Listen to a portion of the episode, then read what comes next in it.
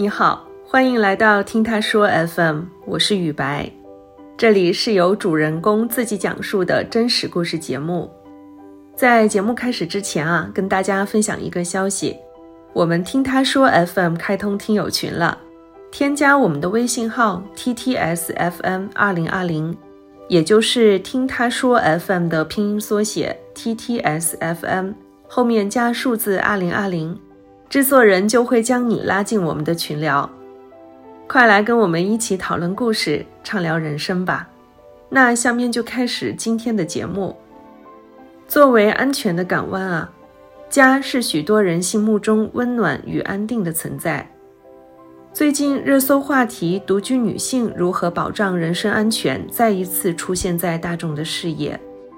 与此同时呢，接踵而来的安全问题引发了越来越多的讨论。在我看来啊，不仅是独居，不仅是女性，或许每个背井离乡在外打拼的年轻人或多或少都有过相同的经历，危险可能就在身边。本期节目，我们邀请了三位嘉宾，听听他们在出租房里遇到的至今难忘的危机时刻。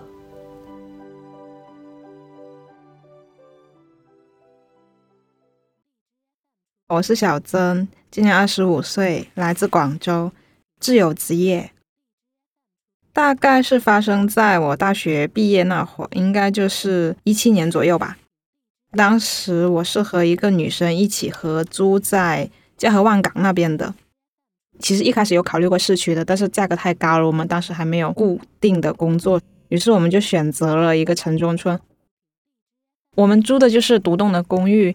然后我们租的地方就已经是最高楼九楼了，大概两人合租的话，二房一厅是一千六百块左右吧，挺划算的。搬过来之后，我跟我朋友基本上是错峰的，因为他刚毕业的时候，他就兴致勃勃的找到了一份不错的兼职。我是自由职业，但是我上的是夜班，晚上一般就是十一点左右出门，然后到凌晨两点左右回家的那种。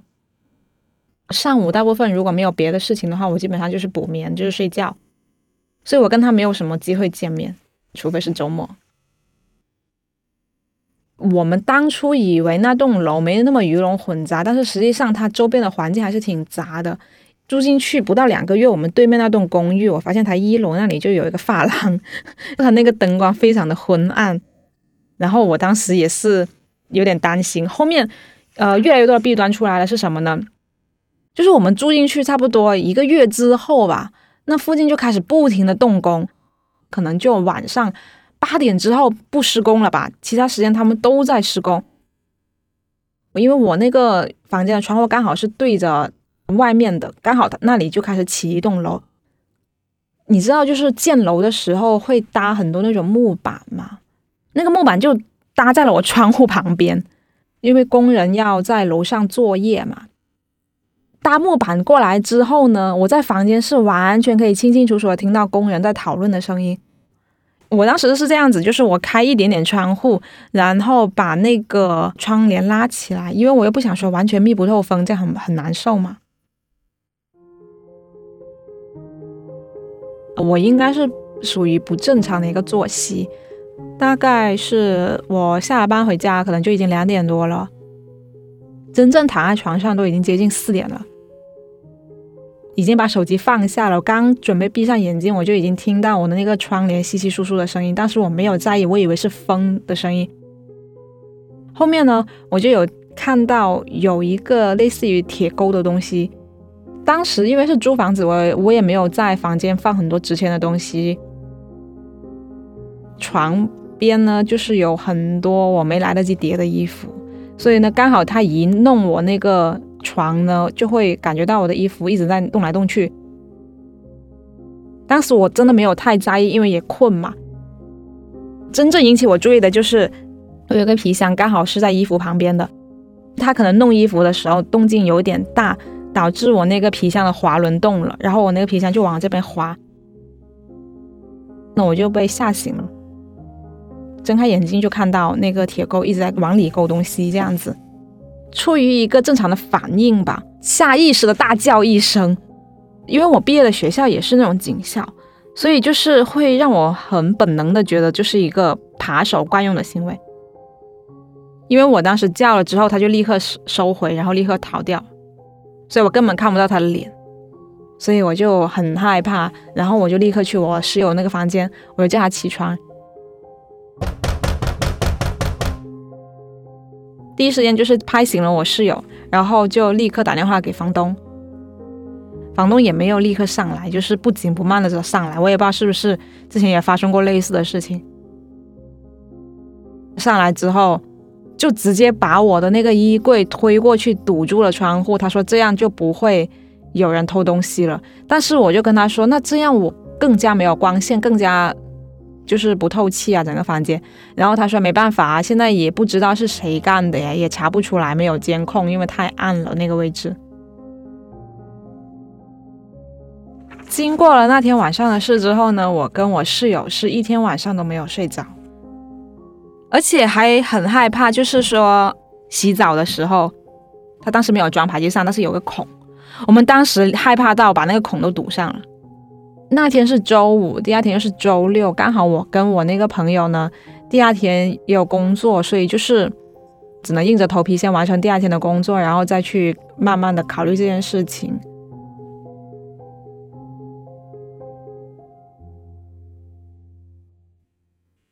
非常的害怕，然后我还找到了我一个男性朋友，然后跟他借了他不要的旧衣服跟鞋子放在家里面，因为我。我很害怕别人就觉得说这里面没有呃男性之类的，就是对这种东西已经产生了一种莫名的阴影。经过那件事之后，可能大概住了两三个月吧，因为我们也不想说浪费那个租金，那个定金啊，好像是押一付二的嘛。对于我们来说，一千多块钱还不是一个小数目，因为当时真的是没有找到稳定的工作。所以就想说能不能转租出去，然后我们放上网上也没有转租出去，结果一直拖到了我朋友他要出国留学，然后我自己又不敢一个人在这住，所以我们就当下就决定说我们连定金也不要了，就直接走了。我觉得女生出来租房子千万不要贪便宜，你哪怕是跟别人挤同一张床。都不要选择去城中村，因为我觉得这种事情它不是一个个例，一定要去找到那种正规的，最好是小区，最好附近有派出所。因为像我后面找到的房子，我就是看中它一点，就是它楼下就有一个派出所。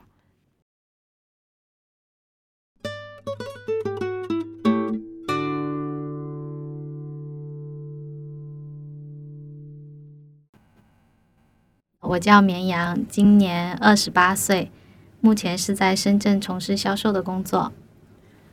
那个时候应该是我刚毕业的时候吧，那我就跟一个朋友合租了一个房子。那天晚上是加完班，可能是十点多吧，然后我们就回家了，因为比较晚，所以我领导就说，那他顺路他就开车就送我回地铁站。让我穿过一个地铁站，我就自己走回家了。我经过的时候，就刚好看到一个小女孩，她是背着个书包，拿着个行李箱，看起来应该也就十七八岁而已。她问我说：“从这里怎么去火车站？”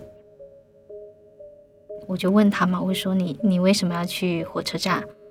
她说：“她要去坐车。”我说：“那你要去哪里？”然后他跟我说他不知道。那我看他那么小，所以我脱口而出，我就问他：“那你妈妈呢？”他当时他就说他没有妈妈。我一听他说没有妈妈的时候，我心里就一咯噔，天呐，好可怜！这孩子说他没有妈妈，那他要去哪里？我觉得他一个人，如果说现在跑去火车站的话，可能会被人骗吧，才十几岁，那么小。我又听他说他要去找工作，可是他又不知道要去哪里找工作，他去到火车站，他可能也要在那里盲目的想下一站要去哪。我当时就立刻跟他说：“我说要不你跟我回家吧。”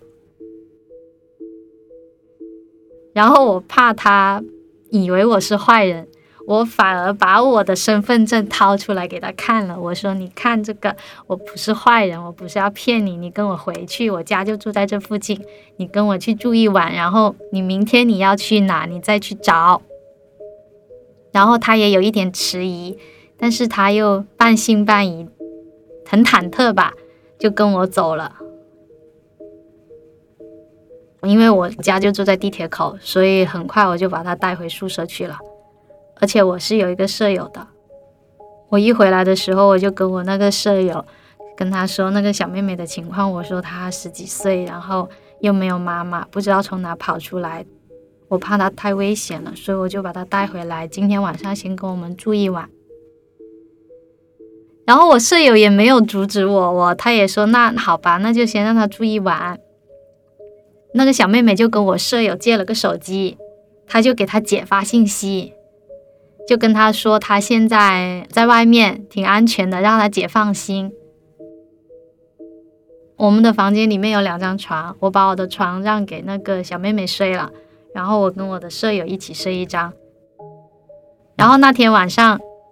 我隐约觉得这件事情好像有点玄乎，我倒也不害怕，但是我总觉得我做的这件事情好像怪怪的，我说不出所以然。反正我那天晚上我没睡着，好不容易挨到第二天早上，准备去上班了嘛。当时那个妹妹一起床，她也没说她要走，我还给她开了电脑，我说你要找工作啊，或者要做什么，你都可以用我的电脑，你自己用就行了。跟我舍友走到一楼的时候，我们两个就手拉着手，面对着面。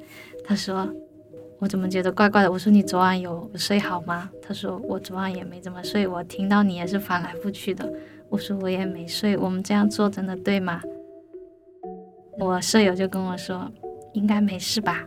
那我们去上班吧。”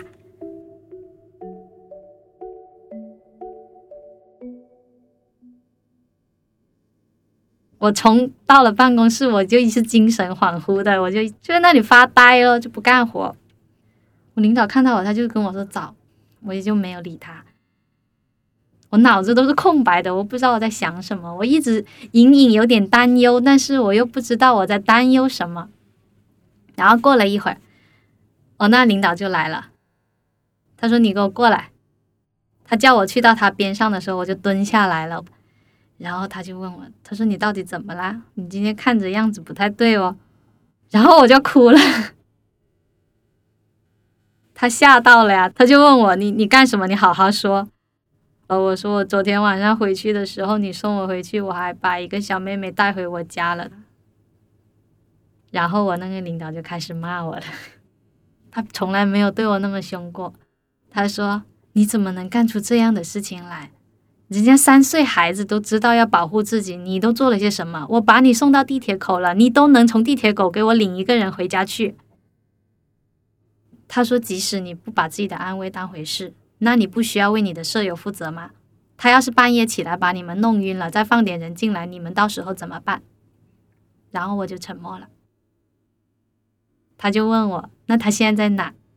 我说：“他在家里面。”然后他立刻拿上钥匙，他说：“走，我们现在就过去。”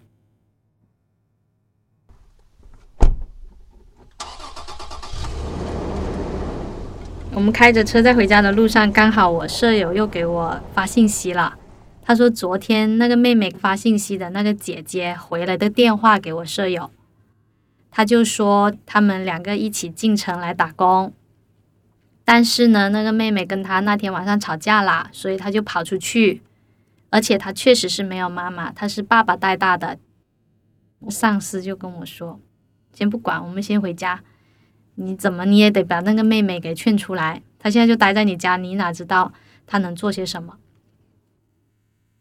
回家的路上，我倒也没觉得多忐忑了，感觉终于把一件事情说开了，不是一个人在扛着这件事情了。到家的时候，我们两个一起在里面。他当时。打开门看到我带着一个人来的时候，他就有点紧张了。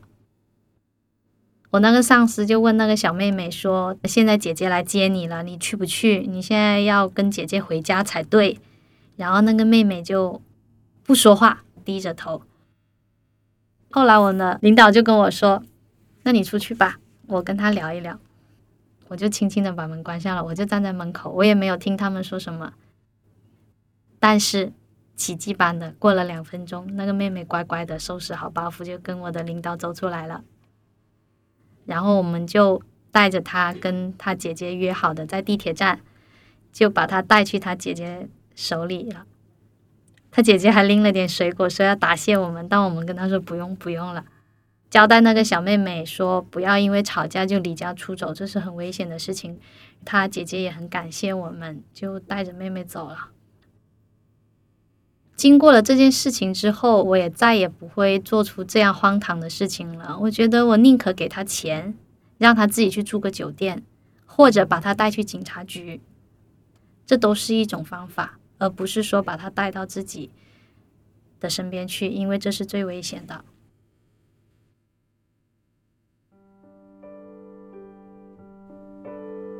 再后来是过了一两个月吧。那个妹妹有我的电话嘛？她就打电话给我，她问我说：“哎，姐姐你在干什么？你出来呗，我请你喝东西。”那天是个周末吧，她就来找我，带了两杯奶茶，我们就坐在边上，坐在那里聊了一会儿。她就跟我讲说，她现在跟她姐姐一起工作挺好的。后来可能是因为我换了手机号码吧，跟这个妹妹就断了联系了。所以我也不知道他现在过得怎么样，但愿他过得好吧。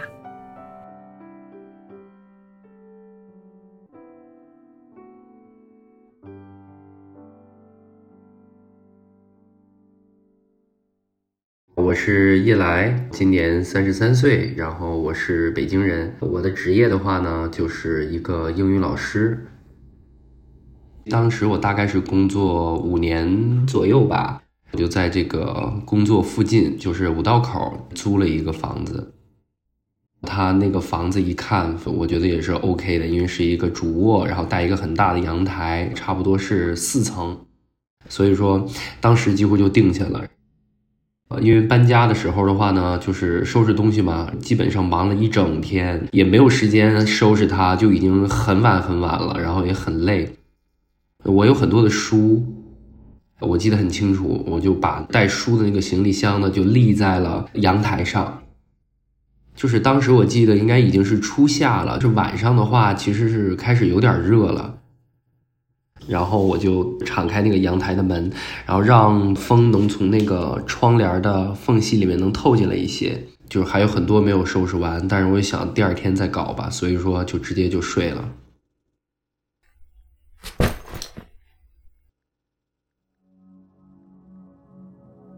醒了之后，差不多是两点多的样子，忽然听到重物落到地上的那种“咚”的一声，就好像是一个柜子被撞倒在地上那个样子。我从床上坐起来的时候，就是我的视野范围刚刚好对角到阳台的那个门。当时我看到有一个小白的圆的东西。我就戴上眼镜仔细的看了一下，然后我就发现，其实那一个它是一个人脸。为什么会白呢？是因为可能是有那种月光吧，映到他的脸上，就有一点那种蓝白蓝白的。一开始我觉得是不是在做梦，但是我发现那个人就是一直保持不动的那个姿势，他应该是整个人横躺在阳台上，然后脸从窗帘底下探进来，他就是眼珠子一直在转，然后再来回的看，可能就愣了那么一小会儿的时间，因为其实他离我就在床尾嘛。他可能看到我了，所以说我大喊了一声之后，一打开灯，就这么很短暂的时间，我再看的时候，就是已经没有了。我当时觉得是不是自己有幻觉？我一直在问是谁啊什么的，也没有人回答。然后这个时候壮着胆子吧，把那个窗帘拉开，整个的阳台本身就很空，就我的一个那个。装书的这个行李箱就是斜斜的倒在地上。那我把阳台的灯也打开之后，冷风就直接就吹进来，趴着窗往外看，都是完全都是一片黑的，而且没有一点声音。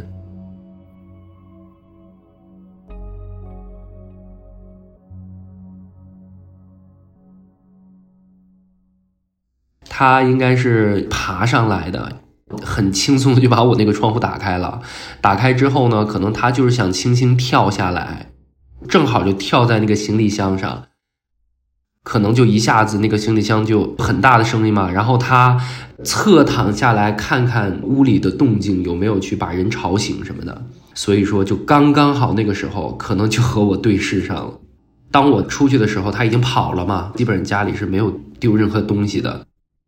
然后就把所有的那些窗户全部都关上，然后反锁住。完了以后开着灯，后来就是还是睡着了，因为搬家太累了。因为我之前可能就是一个心挺大的人，包括我当时就是开窗户也是觉得其实可能开一下也没事儿，因为四楼那么高呢，对吧？谁也上不来。但是真正发生了这个事儿之后，未知的危险就是其实离你是很近的。那如果我当天没有醒，那可能就是还会有更多更可怕的事情发生。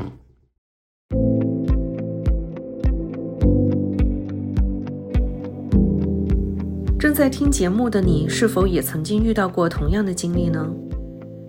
你又是怎么应对的？欢迎在评论区跟我们交流。你现在正在收听的是真人故事节目《听他说 FM》，我是主播雨白。近日我们开通了听友群，您可以添加微信号 ttsfm 二零二零，也就是听他说 FM 的拼音缩写 ttsfm。后面加数字二零二零，制作人就会将你拉进我们的群聊。跟本故事有关的更多的细节、图片和文字，我们都在微信公众号“听他说 FM” 同步推送，欢迎关注。如果你想分享你的故事，或是倾诉你的困惑，请跟我们联系。愿你的每个心声都有人倾听，每个故事都有回音。